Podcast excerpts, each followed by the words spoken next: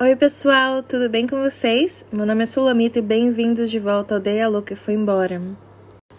Hoje eu quero conversar com vocês sobre o ciclo de um relacionamento abusivo, quais são as fases dele, como ele começa, para explicar para vocês um pouquinho mais como funciona e caso vocês notem alguma coisa, alguma similaridade no relacionamento de vocês, vocês já fiquem com a cabeça um pouquinho mais aberta para entender o que você está passando. Então vamos lá, como começa um abuso? Ele começa sempre devagar. A conquista é a primeira especialidade de um abusador. E eu vou deixar aqui entre aspas para vocês que a gente não está falando de homem necessariamente, a gente está falando de um abusador, ok? A conquista para o abusador, ele é uma coisa que é muito importante, então ele vai agir rápido. Ele investe 100% da energia dele para garantir que você vai cair na rede dele. Para isso, ele mente. Ele mente muito e ele mente descaradamente. Cria um personagem encantador que satisfaz todas as suas expectativas. E como que ele faz isso? Ele faz isso através das informações que você mesma forneceu. Ele te estuda, ele te ouve, ele pesquisa suas redes sociais, ele pergunta e depois só desenvolve o que você mesmo ofereceu. Isso chama técnica do espelhamento. E se oferece, ele se oferece como solução.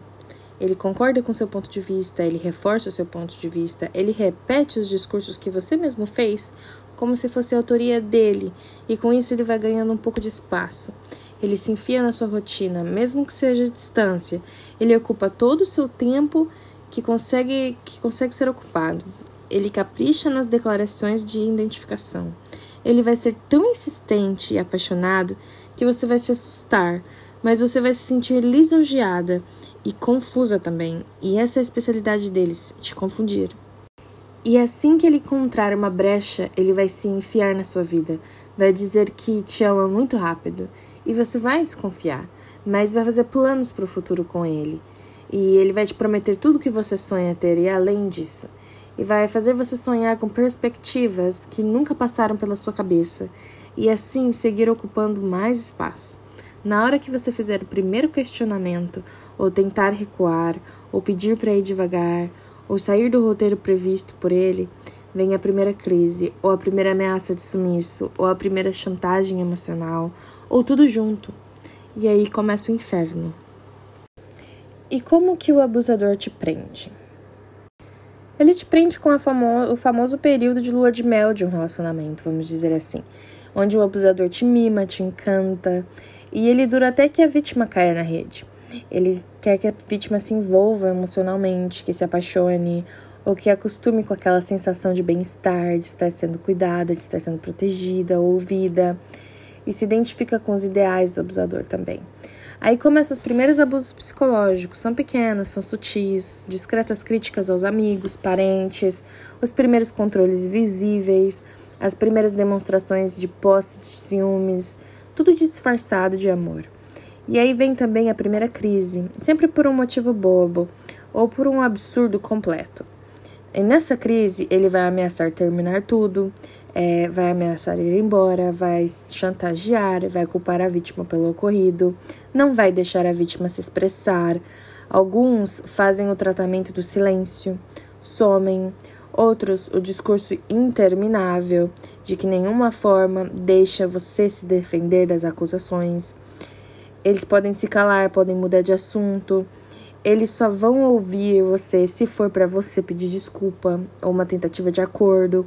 Qualquer coisa onde você assuma que o erro, que o erro que você não cometeu foi um erro da sua parte. E se nada disso funciona, ele vai dar um passo atrás, vai chorar, vai se vitimizar, vai pedir desculpas ou vai pedir mais uma chance.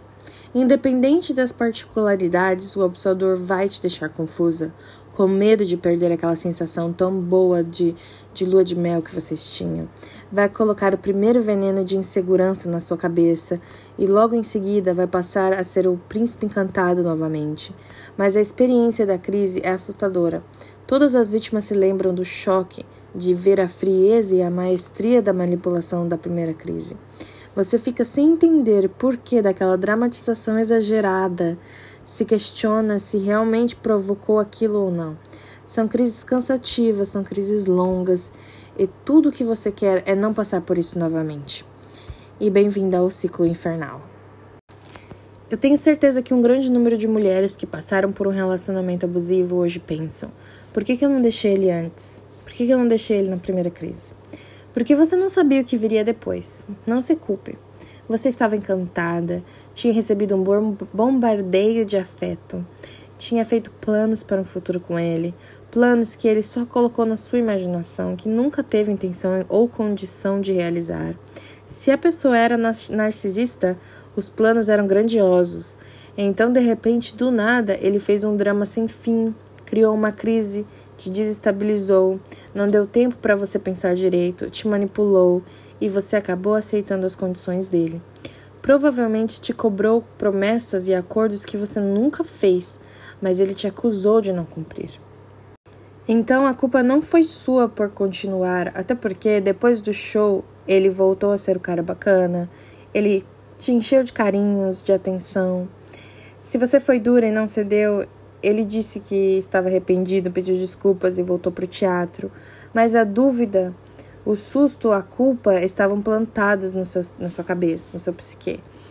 E você não só continua na relação, como começa a tomar cuidado para não desencadear outras crises. E era exatamente isso que ele queria. Você entrou no ciclo do abuso. Você vai que, que vai repetir isso até quando você deixar ou até quando você for descartada. Vai ter uma lua de mel cada vez mais curta, uma fase de tensão, quando ele ameaça começar uma crise, mas não faz.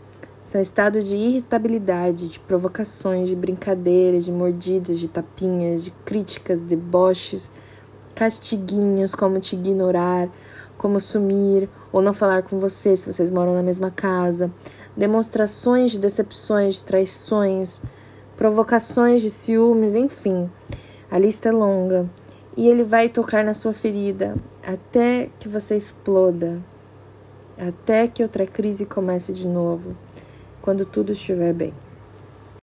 Esse ciclo, lua de mel, tensão, crise, lua de mel, só vai se agravando, vai ficando mais abusivo, mais violento. Ele vai exigindo mais controle, mais vantagens, mais dinheiro, mais atenção, mais sexo, mais ajuda, mais qualquer coisa que ele queira obter de você. E cada vez que você tenta sair do ciclo ou da relação, ele vai te chantagear, vai, te, vai se vitima, vitimizar, vai te ameaçar, vai te provocar para você reagir e usar a sua reação para mostrar aos outros e para você que você é descontrolada, que você é desequilibrada, neurótica, agressiva, tudo que ele for, ele vai te acusar de fazer o que ele faz. Quanto maior o controle que ele tem sobre as suas emoções, mais delirante ele fica. Ele vai sentir prazer em te ver enlouquecer. Ele ainda, eu ainda me lembro, eu me lembro do sorriso satisfeito dele ao me ver chorar descontroladamente. E esse é o hospício, bem-vinda. Você é a louca da vez. Dentro desse ciclo abusivo que falamos antes, existe esse tipo de manipulação acontecendo. A vítima está sendo isolada dos amigos e da família, está sob constante desvalorização, pode estar sofrendo gaslighting quando, por exemplo, o abusador muda coisas de lugar a fim de confundir você e colocar a sua própria sanidade, sanidade em questionamento. Pode estar sofrendo com triangulação que é quando um abusador traz uma, uma terceira pessoa para validar as atitudes dele, constantemente está vendo o abusador se vitimizar. A ameaça está presente nas conversas, nos comentários, na ideia de que ninguém vai acreditar em você, de que você depende dele financeiramente, emocionalmente ou psicologicamente, na quebra de alguma coisa sua, no murro na parede. O abusador muitas vezes não encosta a mão em você, mas a violência estava lá. Você sabe que se ele quiser, ele pode te machucar. E isso está dentro de um relacionamento abusivo. Quanto mais tempo esse ciclo se segue, mais a vítima vai se perdendo de si mesma, mais difícil vai ser de sair. Sua vida gira em torno de não desagradar o abusador para não provocar mais crises, mas isso não é perceptível para a vítima. Ela acredita que está passando por uma dificuldade normal de relacionamentos e está apostando na mudança. Ela acredita que pode sair quando não aguentar mais, mas isso é basicamente uma mentira. Se você saiu de um relacionamento assim, sabe como foi um choque de perceber onde você estava. É a síndrome do sapo fervido. Você coloca um sapo na água fria e vai aquecendo aos poucos. O sapo vai morrer lá, tentando ajustar-se à temperatura até a água ferver. Até a água ultrapassar a temperatura que faria ele pular do primeiro contato. Assim é a vítima de um abuso psicológico sofre em doses homeopáticas até se acostumar com a dor. Portanto, perceber que algo está muito errado e decidir parar é o ponto principal do salvamento. Parabéns! Bem-vindas ao grupo de sobreviventes. Bom, meninas, é isso por hoje. Eu gostaria muito de agradecer a Jussara Sola. Esse texto que eu li para vocês agora, sim, eu li, foi um texto é dela. Vocês podem encontrar ela e outras mulheres maravilhosas também num grupo que chama A Revolução é Feminista, que você pode conversar sobre os seus, os seus problemas, sobre os seus traumas, sobre relacionamento abusivo. Tem um grupo de mulheres maravilhosas lá que vão ajudar muito vocês. Também quero avisar vocês que essa temporada sobre relacionamento abusivo está quase no final. Eu tenho mais dois episódios para passar para vocês. E depois a terceira temporada vai ser totalmente diferente, onde eu vou falar sobre intercâmbio, ok? Então fiquem ligados. Muito obrigado por ter escutado até aqui e a gente se vê na próxima. Beijos!